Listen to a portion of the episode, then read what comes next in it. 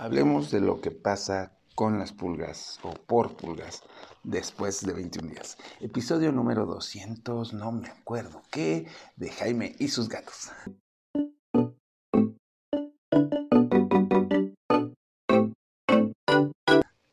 Hola, ¿qué tal? ¿Cómo están? Yo soy Jaime, soy un cat un amante de los gatos y comparto mi vida con cinco maravillosos gatos. Bueno, cuatro gatos estables y una gata que ya no es cachorra porque ya tiene más de un año, pero está medio loca, que es Cleo.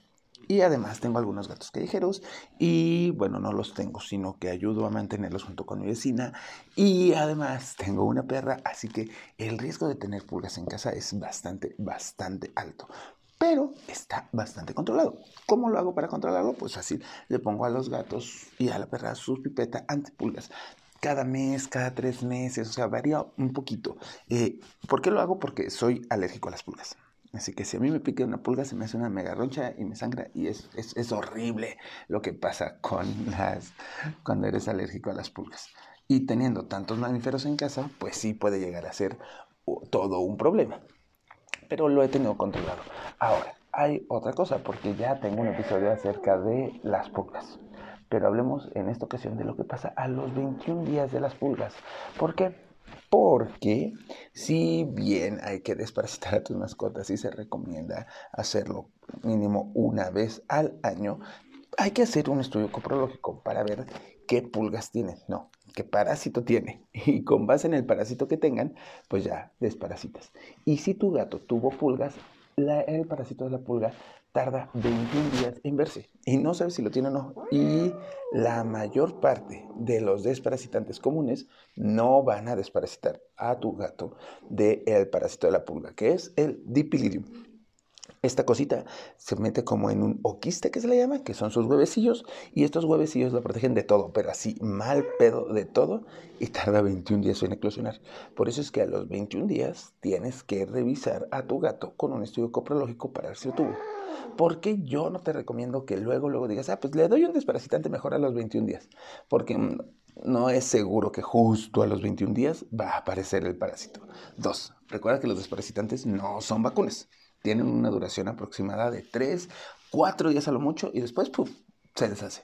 Así que si se lo das, si el oquiste todavía no eclosiona o no le calculaste muy bien los 21 días o es un parásito que va a tardar en eclosionar 30 días, pues si se lo das no va a pasar nada. O sea, literal, no va a pasar nada. no le va a hacer nada y de todas formas va a tener el parásito.